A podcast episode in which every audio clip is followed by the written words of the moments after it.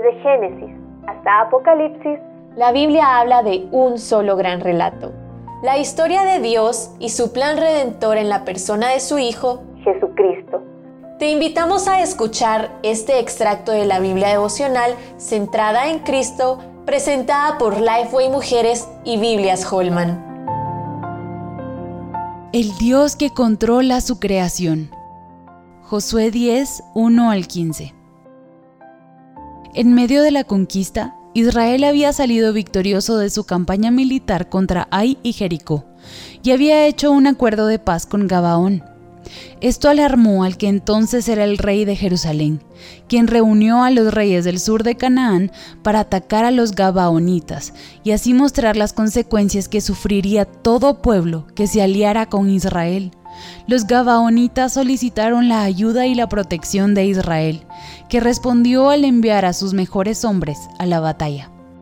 En la campaña, Dios respondió las oraciones de su siervo Josué y mostró su poder sobrenatural y control absoluto sobre todo lo creado, al enviar granizo desde el cielo y al detener el sol, para que el día se extendiera y su pueblo saliera victorioso. Dios estaba peleando por ellos.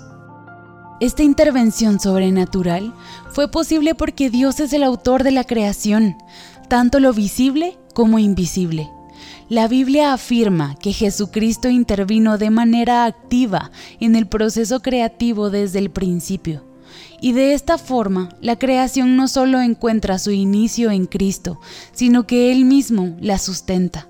Por medio de Jesucristo, todo lo que existe permanece operando y en cohesión.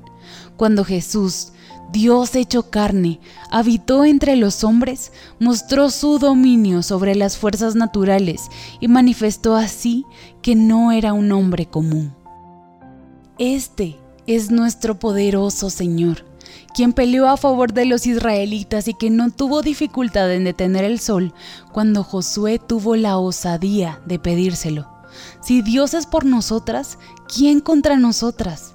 Entonces, si Dios tiene el control de toda su creación, nosotras podemos estar seguras en cualquier situación que nos encontremos. Él gobierna y hace su soberana voluntad, siempre obrando para nuestro bien eterno. Así que, al igual que Josué, podemos ir ante el trono del Omnipotente y suplicar por medio de la oración que intervenga por amor a su propio nombre. Angustiada hoy, Decide confiar en aquel que tiene el control de todo lo que sucede. Descansa en Él, obedécele y alábalo, pero sobre todo recuerda que Dios es el que pelea por su pueblo y le da la victoria. Para conocer más recursos relacionados a esta gran historia, visita www.centradaencristo.com.